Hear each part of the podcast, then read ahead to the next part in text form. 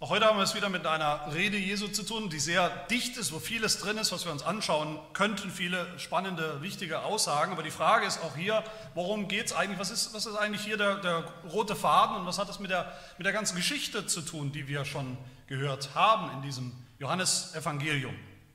Vielleicht auch gerade für die, die die Predigtreihe nicht verfolgt haben. Was ist die große Geschichte oder Dramaturgie, die wir gesehen und gehört haben? Haben bisher. Eigentlich könnte man es zusammenfassen mit zwei Dingen. Jesus Christus tut etwas, Jesus Christus tut immer wieder Dinge, er tut immer wieder Wunder, er tut Zeichen, Zeichen, wie wir gesehen haben, die etwas zeigen, objektiv, wahr über ihn, wer er ist.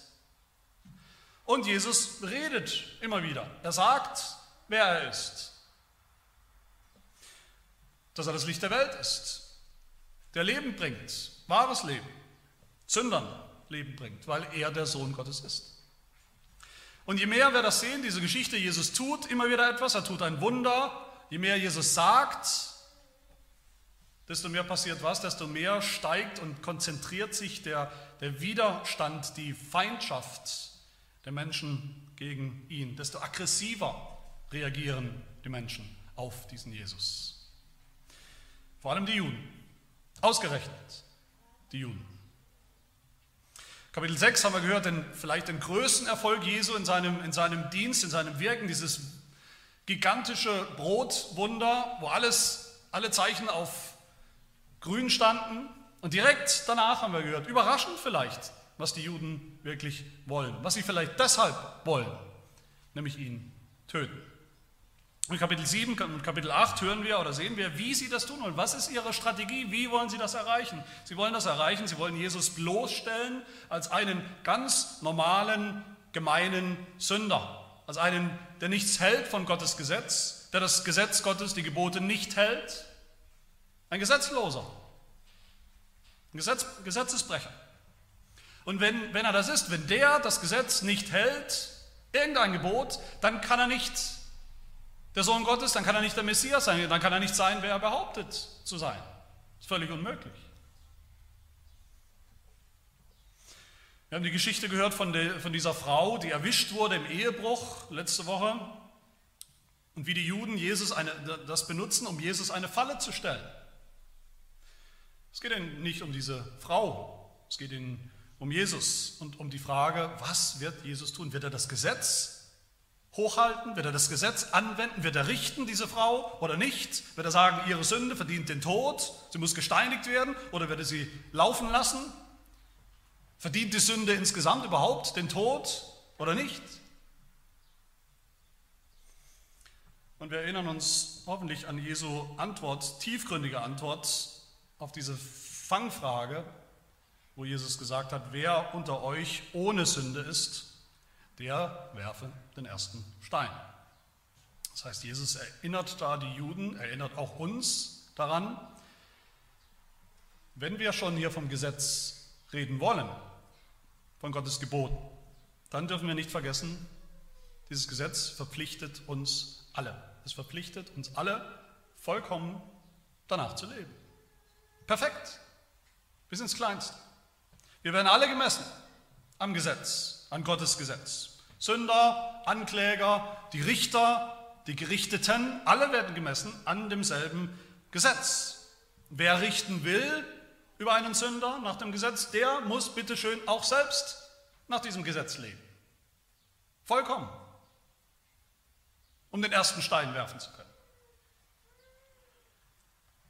Was dazu führt, wir erinnern uns, dass die Pharisäer und Schriftgelehrten, die großen Ankläger und Richter plötzlich weg sind von der Bildfläche. Sie hauen ab, sie wissen dass sie den Maßstab auch selbst nicht erfüllen. Aber hier in unserer Geschichte sind sie wieder da, sie stehen wieder da. Das Gespräch geht weiter, Teil 2 sozusagen. Und dieser Satz, den wir gehört haben, wer unter euch ohne Sünde ist, der werfe den ersten Stein, das könnte bedeuten, und so verstehen wir das oft, so verstehen es die Juden. Na gut, niemand ist ohne Sünde, also gibt es gar kein Gericht, also kann niemand einen ersten Stein werfen. Aber Jesus sagt uns, wie er diesen Satz wirklich gemeint hat hier in Vers 46, wenn er sagt, wo er sagt zu den Juden, wer unter euch kann mich auch nur einer einzigen Sünde beschuldigen, bezichtigen. Mit anderen Worten, Jesus sagt hier, Ich bin derjenige unter euch, der ohne Sünde ist. Ich bin derjenige, der das volle Recht hat, zu richten nach dem Gesetz. Ich bin derjenige, der zu Recht Richter sein darf. Und Jesus setzt damit den Juden, die ja kamen, um, um ihn anzuklagen, um die Frau anzuklagen, er setzt ihnen sozusagen die Pistole auf die Brust, er stellt sie hier in eine Entscheidung von, von absoluter Tragweite, von größter Tragweite und Bedeutung. Die wichtigste Entscheidung ihres Lebens. Entweder sie finden tatsächlich irgendeine noch so kleine Sünde bei Jesus, er ist ein Gesetzloser, er bricht das Gesetz, er ist ein Sünder wie andere, wie alle anderen Menschen, die wir kennen, der verurteilt gehört, dem niemand zu glauben braucht. Dann bitte stichhaltige Beweise. Oder auf der anderen Seite, wenn Sie keine Sünde finden bei ihm, wenn es unmöglich ist, wenn es niemand, niemandem gelingt, Jesus auch nur eine Sünde nachzuweisen, dann haben die Juden ein Problem. Da gibt es nur eine Möglichkeit, dass Jesus ist, wer er sagt, er ist, wer er behauptet zu sein, wer er beansprucht zu sein, nämlich der absolut vollkommene, sündlose, heilige, gehorsame Sohn Gottes. Und deshalb sagt Jesus weiter, wenn ich aber die Wahrheit sage, Warum glaubt ihr mir dann nicht? Entweder oder. Entweder ich bin ein Sünder, ein Lügner, ein Betrüger, dann beweist es mir. Aber wenn ich nicht gesündigt habe, wenn ich wirklich von Gott komme, wenn ich wirklich der Sohn Gottes bin, was, was, wenn ich die Wahrheit sage? Was, wenn ich die Wahrheit sage? Warum um alles in der Welt glaubt ihr mir dann nicht? Das ist dann die einzige Option, der einzige vernünftige Schluss, der übrig bleibt. In dieser ganzen Auseinandersetzung, ist ja eine große, lange Auseinandersetzung zwischen den, den Juden und Jesus, da geht es dann, die, die sich hier so zuspitzt, die sich zuspitzt an Aggression, bis Jesus endlich am Kreuz ist am Ende. In dieser ganzen Auseinandersetzung geht es immer nur um eine einzige Frage. Das sehen wir, haben wir ständig gesehen. Es geht immer nur um die Frage, wer ist dieser Jesus, der da steht und redet und tut? Wer ist dieser Jesus? Vers 25 in unserem Text. Wer bist du? Das ist die Frage. Welche Beweise gibt es, dass Jesus der ist, wer sagt er ist? Welches Zeugnis gibt es? Das sehen wir hier in unserem Text. Zeugnis ist auch so ein, so ein juristischer Begriff. Welche Zeugen gibt es? Welche Zeugnisse, dass er es ist? Zeugnisse, die überzeugend sein sollten für die Juden damals. Zeugnisse, die überzeugend sind für uns heute, an ihn zu glauben, weil er die Wahrheit sagt. Und was ist hier in diesem Text, was ist das Argument, das Kriterium schlechthin, ob Jesus echt ist? Woran entscheidet sich hier, in dem, was wir gerade gehört und gelesen haben, woran entscheidet sich wer Jesus ist. Das sehen wir allein schon an dem häufigsten Wort oder Begriff in unserem Text. Wer aufmerksam zugehört hat, der hat gemerkt, 23 Mal in diesem Abschnitt ist die Rede von, vom Vater. Die zentrale Person hier ist der Vater, Gott, der Vater im Himmel. Und zwar geht es hier dann zuerst darum, das ist auch mein erster Punkt, um die Frage, welches Verhältnis hat Jesus zu diesem Vater? Und was bedeutet das für ihn, wer er ist? Und daraus ergibt sich dann die zweite Frage, ist dieser Gott, dieser Vater auch tatsächlich der Vater der Juden? Ist er das? Kennen Sie diesen einen Gott und Vater wirklich? Oder haben Sie vielleicht einen anderen, anderen Vater?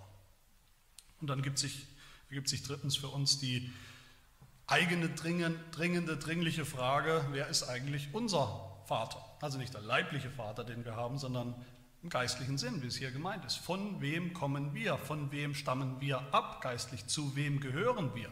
Zu wessen Volk? Wie ist unser Verhältnis zu Gott, dem Vater? Der Text beginnt mit einer weiteren sehr, sehr bekannten, wunderbaren Aussage über Jesus Christus, die viele Menschen kennen. Vers 12, wo Jesus sagt, ich bin das Licht der Welt.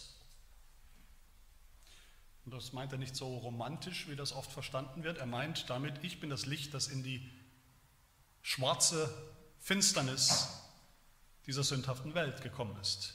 In die Finsternis der Sünde. In die Finsternis von euch Sündern. Aber die Juden sind mal wieder hier Spaßverderber, Spaßverderber auf der ganzen Linie und sie sagen, naja, das kann ja jeder behaupten. Jeder kann sich hinstellen und behaupten, ich bin das Licht der Welt. Nur weil du das sagst, heißt das noch lange nicht, dass das stimmt. Von sich selber Zeugnis ablegen, das kann jeder. Das zählt nicht. Das ist kein Beweis. Was sagt Jesus dazu? Zunächst mal sagt er, naja, wenn ich tatsächlich die Wahrheit sage, dann ist das schon wichtig. Dann zählt das schon. Die Wahrheit ist die Wahrheit egal wer sie sagt. Wenn ich wirklich aus dem Himmel komme, tatsächlich, wenn ich wirklich von Gott komme, von Gott gesandt wurde, in die Welt gekommen bin, dann sollte ich das ja wohl wissen. Dann sollte ich das wissen, besser als jeder von euch, besser als jeder andere Mensch, der es nicht wissen kann. Wenn ich wirklich der sündlose Sohn Gottes bin, dann lüge ich nicht. Dann lüge ich nie. Dann sage ich immer nur die absolute Wahrheit. Was ich sage, ist die Wahrheit. Aber Jesus stimmt den Juden dann doch auch zu und sagt, dass das noch nicht ausreicht. Ja, es steht im, in, im Gesetz Gottes, im Alten Testament steht, dass erst das Zeugnis von zwei Parteien erst ausreicht als ein echtes, objektives Zeugnis. Dass zwei übereinstimmend dasselbe sagen, dann ist es gültig. So steht es geschrieben, Vers 17. Und Jesus sagt, ich habe noch einen Zeugen. Ich stehe nicht allein da mit meinen Behauptungen, das ist nicht nur ein Selbstzeugnis, was ich hier ablege.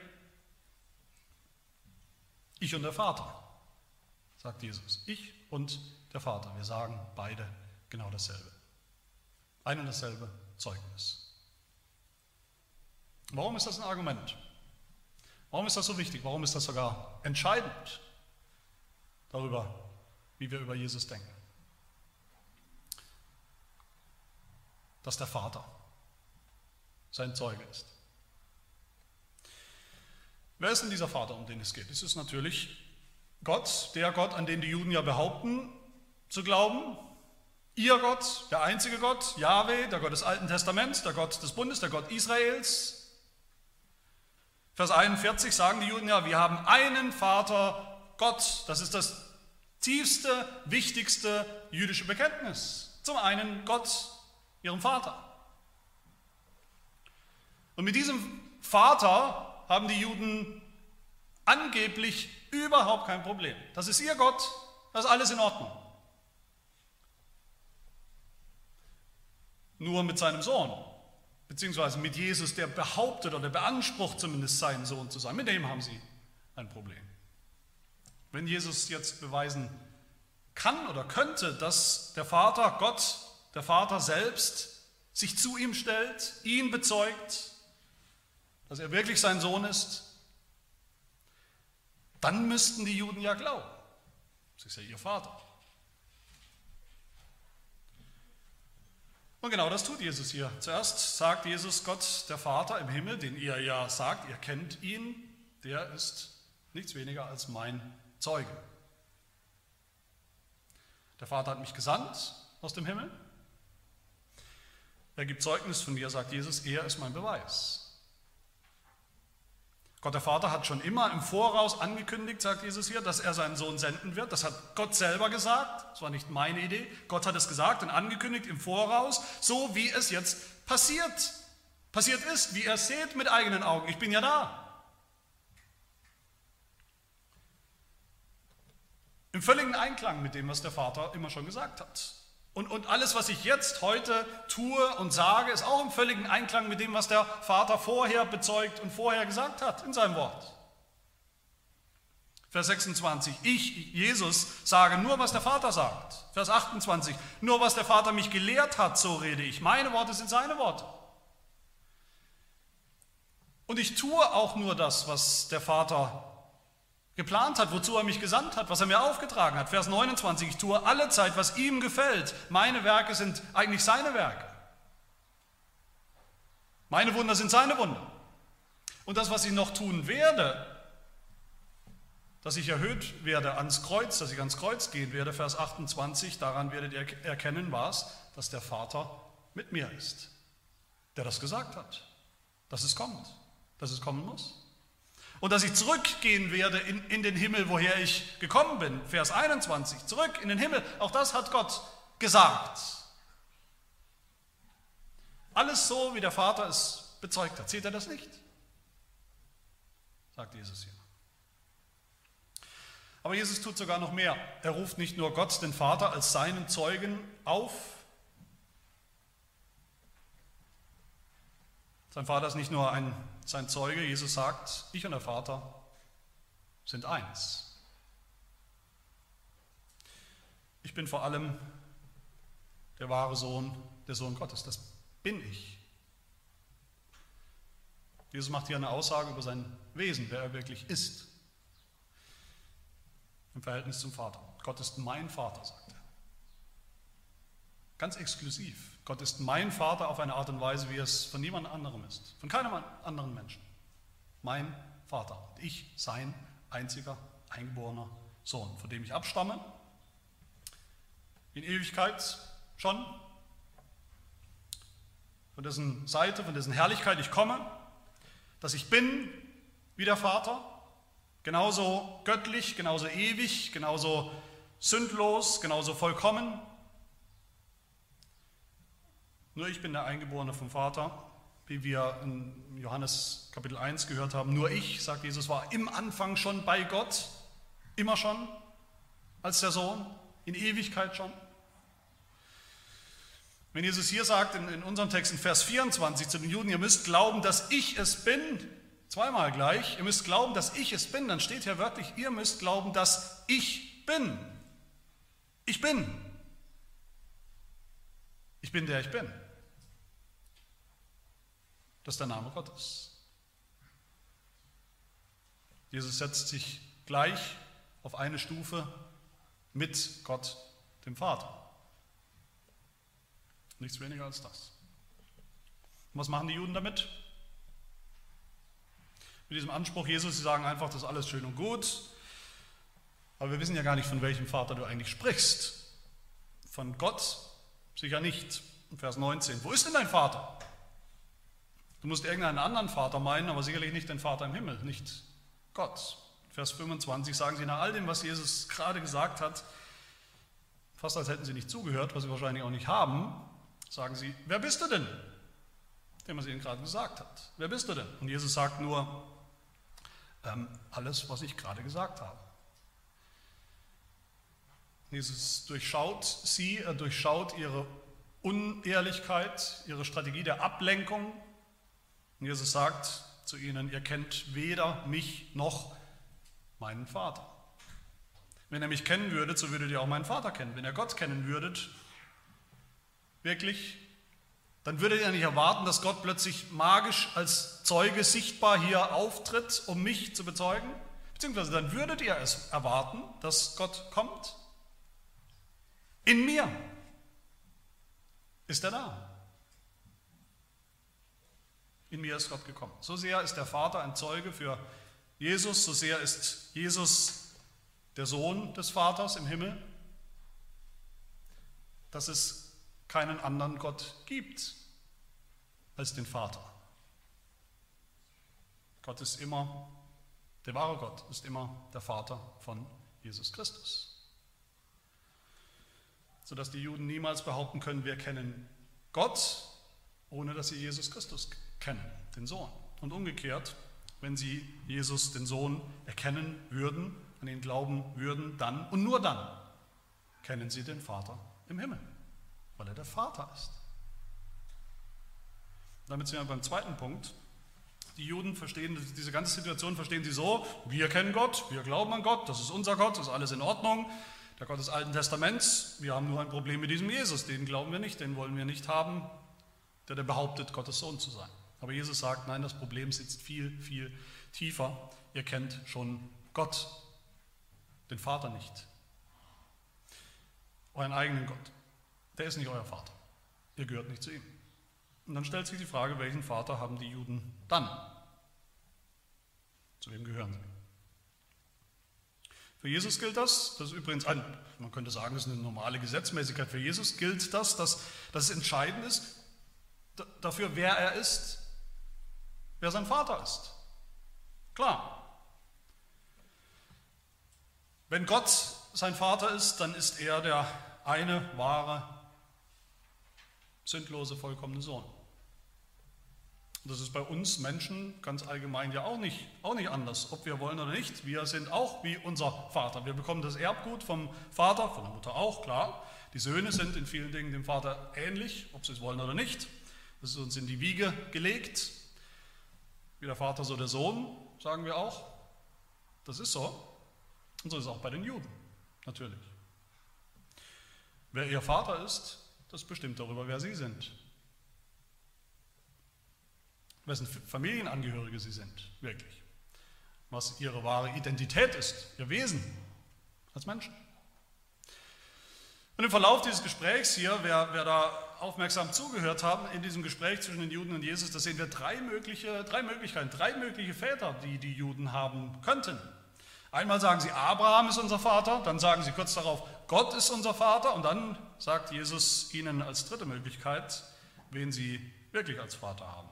Und das wollen wir uns kurz anschauen. Zuerst diese Option, Abraham könnte ihr wahrer Vater sein.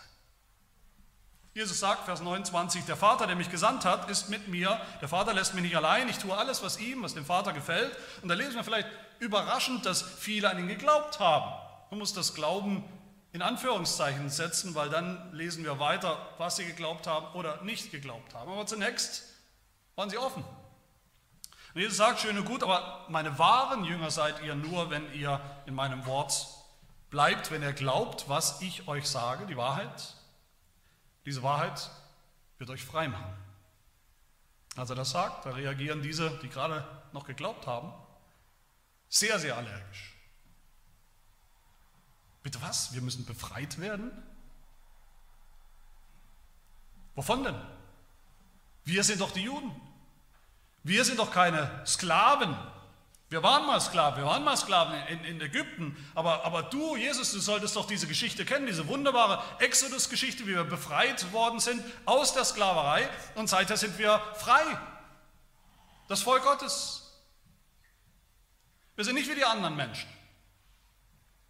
Und Jesus, kennst du nicht die Geschichte von Abraham? Abraham, wie Gott mit Abraham einen Bund geschlossen hat, ein Volk aus ihm heraus hervorging, das ist unsere Geschichte, das sind wir.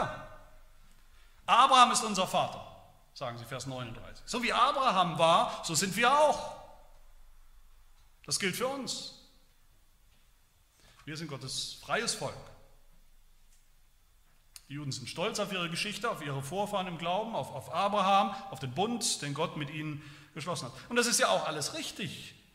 Jesus nimmt ihnen das nicht weg. Jesus bestätigt das sogar. In Vers 37 sagt er, ich weiß, dass ihr Abrahams Same seid. Historisch, das stimmt. Ihr seid Nachkommen des allerwichtigsten Gläubigen. Im Alten Testament, in der ganzen Bibel. Abraham. Jesus sagt nicht, was soll das mit Abraham? Lass doch den Abraham in Ruhe, der ist ein alter Hut. Wer braucht noch Abraham? Wie wir das oft sagen oder denken heute weil wir nicht mehr wissen, was haben wir mit Abraham zu tun. Abraham ist ein Vater, eine Vatergestalt in der Bibel. Er ist ein Vorbild für die Gläubigen, das wir haben sollten, dem wir nacheifern sollen. Wer sich Abraham wirklich als Vorbild nimmt, wie er wirklich war, der ist auf dem richtigen Weg als Jünger Jesu. Aber wer war Abraham? Wofür steht er? Paulus sagt es uns in Römer, im Römerbrief Kapitel 4, Abraham ist der Vater aller Gläubigen.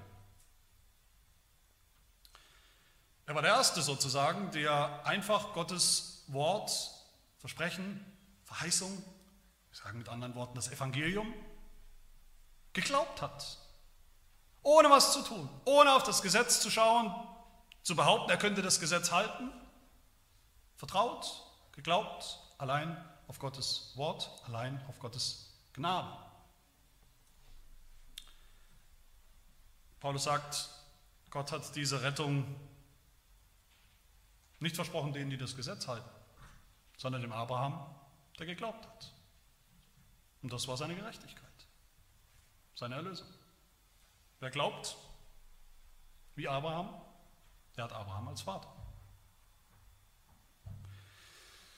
Paulus sagt dann aber auch, nicht alle, die nach Abraham kamen, die Generation, seine Kinder und die Kindeskinder waren automatisch alles Kinder Abrahams. Das sehen wir schon bei Abraham selbst. Seine Söhne, der eine hat geglaubt, der andere hat nicht geglaubt. Und das ist die Geschichte des Alten Testaments.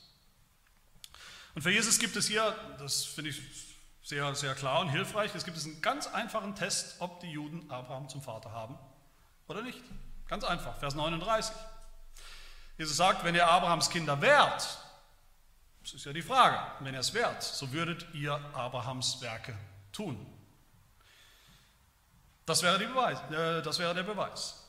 Und was sind diese Werke? Was hat Abraham getan? Zwei Dinge sagt Jesus. Abraham hat geglaubt. Er hat geglaubt an Gott, an Gottes Versprechen der Erlösung, die Verheißung, auf das Evangelium, die Gnade, nicht die Werke, nicht das Gesetz, wie die Pharisäer und Schriftgelehrten. Und Abraham hat noch was getan. Jesus sagt, Abraham hat geschaut, Abraham hat was gesehen. Vers 56, Abraham, also, also euer vermeintlicher Vater, den ihr beansprucht, der frohlockte, dass er meinen Tag sehen sollte, und er sah ihn und freute sich. Abraham wusste dieses Evangelium, das wird in Erfüllung gehen, es wird in Erfüllung gehen in der Zukunft. Es wird in Erfüllung gehen durch den Messias, den Sohn der Verheißung, den Gott senden wird eines Tages, in langer Ferne, in weiter Ferne.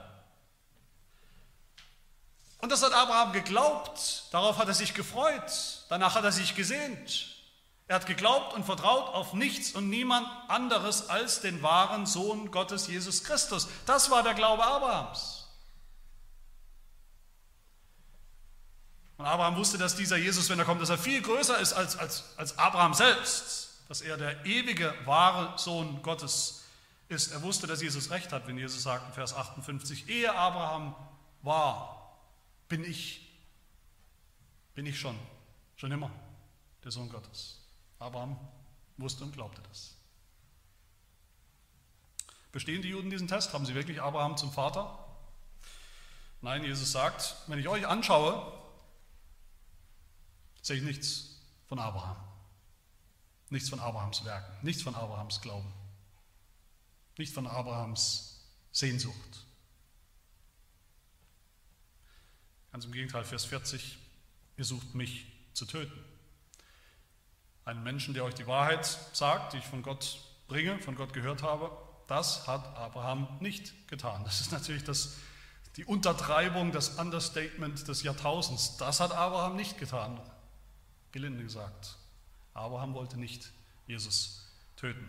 Aber ihr Juden, die ihr jetzt gerade, sehen wir am Ende der, der Geschichte, die ihr jetzt gerade sogar Steine in die Hand nehmt, um mich zu töten, das ist der eindeutige Beweis, dass ihr einen anderen Vater habt. Vers 41, ihr tut die Werke eures Vaters, aber das ist sicherlich nicht Abraham. Wer dann? Die zweite Alternative, die, die brüllen die Juden gleich raus.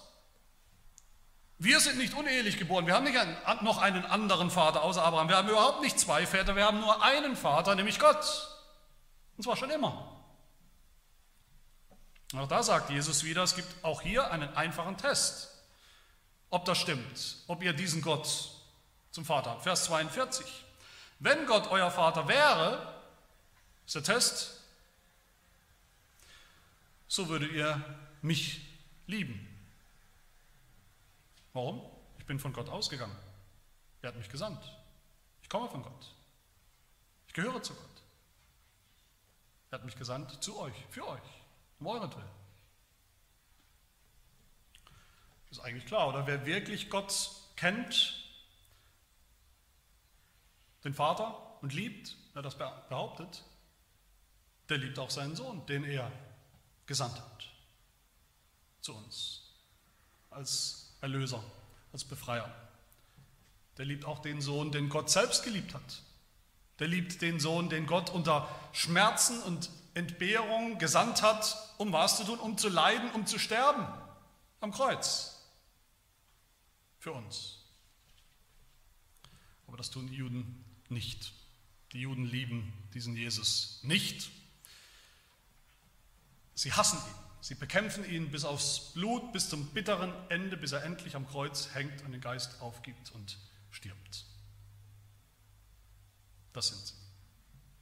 Und weil sie Jesus nicht haben wollen, weil sie ihn töten wollen, weil sie Gottes Gabe, Gottes Geschenk nicht haben wollen, den Messias, weil es stimmt, was wir in der Einleitung des Johannesevangeliums gehört haben, er kam, Jesus kam in sein Eigentum und die Seinen nahmen ihn nicht auf, sie haben ihn abgewiesen, am Ende getötet, deshalb bestehen sie auch diesen Test nicht. Und deshalb sagt Jesus zu ihnen, ihr kennt weder mich noch den Vater. Ihr kennt Gott, den Vater im Himmel überhaupt nicht euren eigenen Gott kennt ihr nicht. Wer dann? Wer ist ihr Vater? Die dritte Möglichkeit kommt nicht von den Juden, sondern Jesus sagt es ihnen selbst. Das ist der, der Moment der Wahrheit hier.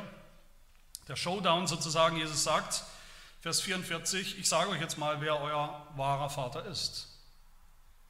Ihr habt nicht Abraham zum Vater, schon gar nicht Gott, ihr habt den Teufel zum Vater. Und das sagt er zu den Juden, zu dem ehemaligen, ehrwürdigen, auserwählten Volk Gottes. Wie kann das sein? Ist das nicht ein bisschen extrem? Denken wir nicht so? Gibt es da nicht irgendwo noch was zwischendrin? Okay, die Juden waren nicht begeistert von, von Jesus. Sie haben nicht geglaubt, wie, wie Abraham geglaubt hat. Sie, sie glauben nicht wirklich an Gott. Sie wollen Jesus nicht richtig oder gar nicht anerkennen als Sohn Gottes. Aber sind sie deshalb gleich Söhne oder Kinder des Teufels? Muss es gleich so extrem sein? Gibt es da nichts noch zwischendrin? Nein, gibt es nicht. Das sehen wir ja gerade in den Alternativen hier, die Jesus uns vor Augen führt. Bei Abraham sehen wir das. Wer nicht glaubt wie Abraham, der gehört nicht zu, zu dieser Linie der Verheißung. Der geht verloren. Seine Söhne, der eine hat geglaubt, der andere ist verloren gegangen. Der eine gehört zu der Linie der Verheißung, der andere gehört zu der Linie der Verlorenen. Und da ist nichts zwischendrin. Wer nicht für Gott ist, der ist gegen Gott. Sehen wir hier, sagt Jesus. Und gegen Gott zu sein, das ist die Definition des Teufels. Jesus sagt, wer Gott zum Vater hat, der liebt Jesus, der liebt seinen Sohn. Wer Jesus nicht liebt, der tut was? Der hasst ihn und der will ihn töten. Wir sehen nichts zwischendrin. Keine neutrale Haltung. Judas, von dem wir auch gehört haben, Judas konnte was sein, er konnte ein Jünger Jesu sein oder er konnte was sein? Ein Verräter. Und Jesus sagt ihm, was das bedeutet. Du bist ein Teufel. Jesus ist gekommen, um die Wahrheit zu bringen. Die Juden wollen nicht die Wahrheit, was wollen sie? Die Lüge. Nichts zwischendrin. Jesus ist das Licht der Welt. Und wer dieses Licht nicht will, der bleibt in der absoluten Finsternis. Das sind die Gegensätze. Es ist keine Grauzone. Wer nicht von Gott ist, der ist vom Teufel. Wer kein Kind Gottes ist, ist ein Kind des Teufels. Wer nicht Gott zum Vater hat, hat den Teufel zum Vater. Paulus sagt in Epheser 2 über alle Sünder, dass sie beherrscht werden, regiert werden, dass ihr Vater der Fürst dieser Welt ist, der Teufel. Und sie sind Kinder des Zorns, Kinder des Teufels. Auch hier gibt uns Jesus einen Test, ob das stimmt. Ob die Juden wirklich den Teufel zum Vater haben. Vers 44. Ihr habt den Teufel zum Vater und was euer Vater begehrt, wollt ihr tun. Der war, der Teufel war ein Menschenmörder von Anfang an und steht nicht in der Wahrheit. Denn Wahrheit ist nicht in ihm. Wahrheit steckt gar nicht in ihm drin. Wenn er die Lüge redet, dann redet er aus seinem eigenen, redet er aus seinem Element. Er ist ein Lügner und Vater der Lügner. Schon immer. Was ist dieser Test? Auch wieder hier, ganz einfach. Der Teufel tut zwei Dinge. Seit, Anfang, seit Anbeginn der Welt. Der Teufel tut zwei Dinge. Er mordet, er tötet, er ist ein Menschenmörder, er will Menschen ins Verderben stoßen, das sehen wir schon in der Geschichte im Garten Eden, im Paradies. Er hat Adam ins Verderben gestoßen durch seine Strategie, durch seine Machenschaften aus dem Paradies. Vor allem aber war von Anfang an sein erklärtes Ziel, den einen Menschen, Jesus Christus, seinen Erzfeind, zu töten. Dass er erst gar nicht kommt, dass er sein Werk nicht vollbringen kann, tun kann, durchziehen kann bis zum Schluss. Ihn aus dem Weg zu räumen. Der Teufel ist der Antichrist. Der mordet. Und das Zweite, was der Teufel tut von Anfang an, er lügt. Auch das im Garten Eden. Schon im Garten Eden hat der Teufel schon gelogen über Gott, schon gelogen über den Menschen, schon gelogen über das, was passiert, wenn der Mensch dies oder jenes tut. Und der Teufel lügt bis heute. Wenn der Teufel den Mund aufmacht, redet er immer so, wie es in ihm ist. Und das ist nichts als Lüge. Das Gegenteil der Wahrheit. Und der Test ist ganz einfach. Hier, wer den Teufel zum Vater hat, der tut genau dasselbe. Und was tun diese Juden? Sie wollen töten. Jesus, das ist ihr erklärtes Ziel, mit dem sie nicht hinter Berg halten, das sagen sie jedem, dass sie das tun wollen, dass sie das erreichen werden. Alle sind sie Menschenmörder, wie ihr Vater. Und sie wollen die Wahrheit nicht hören. Jesus sagt die Wahrheit und sie sagen, er lügt, wie gedruckt, er hat einen Dämon. Sie wollen die Wahrheit nicht haben. Vers 40 sagt Jesus, nun aber sucht er mich zu töten, einen Menschen, der euch die Wahrheit gesagt hat. Er tötet mich, weil ich die Wahrheit sage. Er wollt die Wahrheit nicht. Sie glauben lieber der Lüge, der Lüge, dass sie überhaupt keine Sünder sind, dass sie kein Problem haben, dass sie nicht erlöst werden müssen, dass sie eigentlich gar keinen Messias brauchen. Der Lüge, dass Jesus einen Dämon hat, dass er sowieso ein Lügner und Betrüger ist und nicht der Sohn Gottes. Und damit beweisen sie, durch diesen Test, dass der Teufel ihr wahrer Vater ist, dass sie sind wie ihr Vater, der Teufel, zu ihm gehören und nicht zu Gott. Meine Lieben, wenn wir das nicht schon getan haben, jetzt, als wir das gehört haben, dann ist hier der Moment gekommen, wo wir uns selbst fragen müssen, fragen lassen müssen. Wer ist unser Vater? Zu wem gehören wir? Wem ähneln wir? Wer ist unsere Familie, unsere Herkunft? Wo liegt unsere Identität als Menschen? Auch wir müssen uns diesen Tests stellen. Von Hause aus sind wir alle Sünder, Kinder des Teufels, verloren, haben den Teufel zum Vater.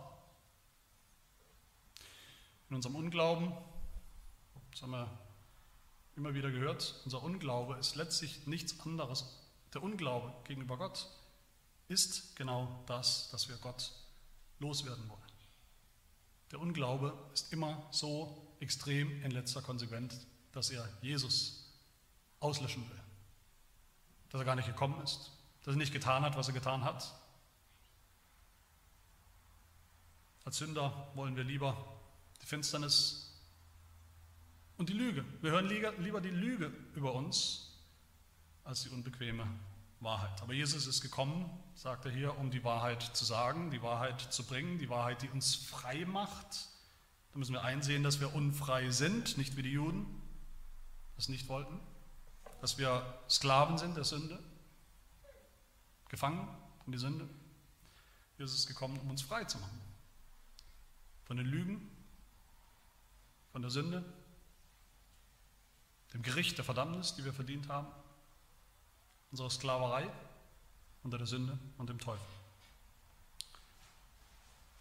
Das ist das Evangelium. Dafür ist er gekommen. Und die Testfrage für uns ist, haben wir, haben wir Abraham als Vater in diesem Sinn, wie wir es gehört haben, vertrauen wir auf Gottes Zusage, wie Gott sie Abraham gemacht hat, ich will dich segnen, ich will dich retten, ich will dich erlösen, aus Gnade allein, weil ich dir es versprochen habe, ohne irgendwelche Werke im Blick auf den Sohn Gottes, der kommen wird, den Messias. Wenn du ausschaust auf ihn, vertraust auf ihn, glaubst an ihn. Glauben wir so, wie Abraham geglaubt hat. Freuen wir uns auf den Tag Jesu, das Kommen Jesu. Er ist ja schon gekommen.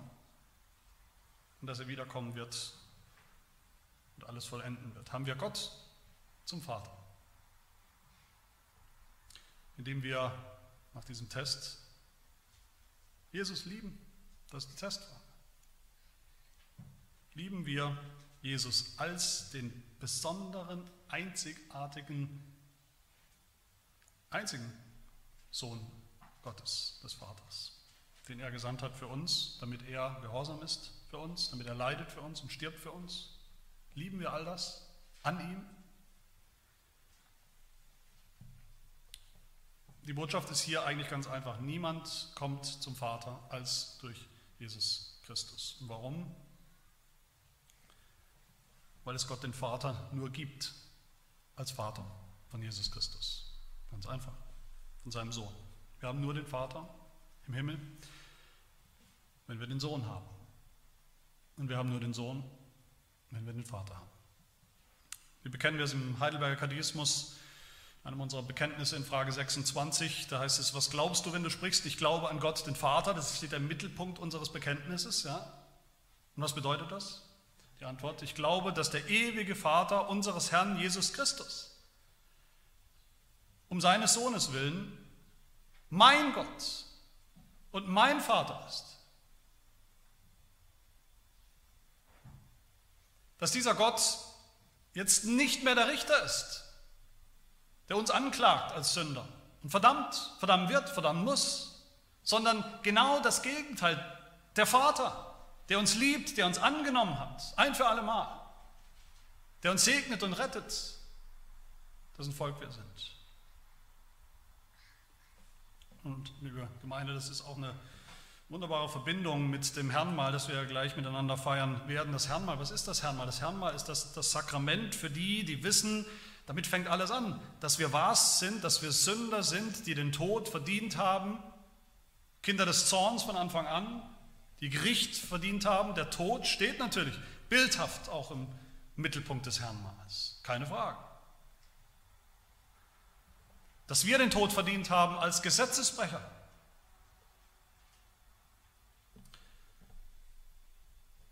Aber auch, dass wir glauben dürfen wie Abraham, den Bund, den Gott mit uns geschlossen hat, aus Gnade allein. Die Verheißung des Evangeliums aus Gnade allein. Die, für die, die glauben, dass Jesus der Sohn Gottes ist, der für uns gelitten hat, der für uns diesen, diesen bösen, teuflischen Tod erlitten hat, diesen Tod, der dann aber auch zu unserer Rettung wurde. Der Tod Jesu. Ja, herbeigeführt durch die Juden und ihre Bosheit, aber in Gottes Plan unsere Erlösung, unsere Rettung. Das ist für uns das Herrnmal, die wir Jesus lieben, als den vollkommenen, gehorsamen Sohn Gottes. Was ist der Heidelberger dann auch zusammen in Frage 80? Da ist es das Abendmahl ist eine wunderbare Zusammenfassung. Das Abendmahl bezeugt uns, dass wir vollkommene Vergebung aller unserer Sünden haben durch das einmalige Opfer Jesu Christi, des Sohnes, das er selbst einmal am Kreuz vollbracht hat. Und dass wir durch den Heiligen Geist Christus einverleibt werden, der jetzt mit seinem wahren Leib im Himmel zur Rechten des Vaters ist, wo er auch angebetet werden will. Durch sein Opfer durch seinen Gehorsam ist Jesus zurückgegangen zum Vater, aber nicht nur das, hat er uns ein für alle Mal zum Vater gebracht, zu Kindern Gottes gemacht, im vollen Sinn mit allen Konsequenzen und Privilegien eines Kindes, eines Erbes. Wer das glaubt, meine Lieben, der sieht keinen Tod mehr. Jesus sagt, er wird den Tod nicht sehen in Ewigkeit. Er wird nur noch von einem bestimmt von Leben, von ewigem Leben. Der hat das Licht des Lebens für immer, sagt Jesus. Lasst uns so das Herrn mal gleich begehen, dass wir den Tod Jesu sehen, erkennen, schätzen, als unseren Tod, dass wir dort gestorben sind, dem Teufel, der Sünde, der Knechtschaft, der Sklaverei unter die Sünde und frei geworden sind durch sein Opfer, durch seine Wahrheit, hat er uns frei gemacht von all dem und so das Leben, das ewige Leben geschenkt. Amen. Wir beten. Wir danken dir von Herzen, unser Herr und Gott, dass du uns zum Vater geworden bist durch die Versöhnung, die Jesus Christus vollbracht hat, seinem Leben, seinem Gehorsam in seinem Sterben. Danke dir, dass du uns befreit hast, frei gemacht hast von der Lüge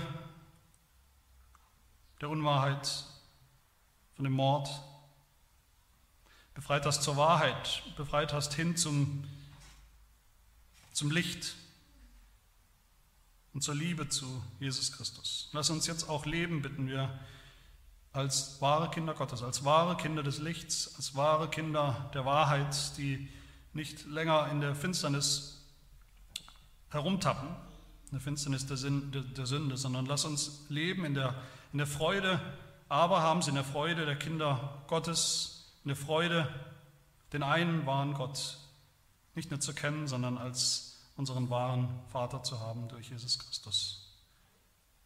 Amen.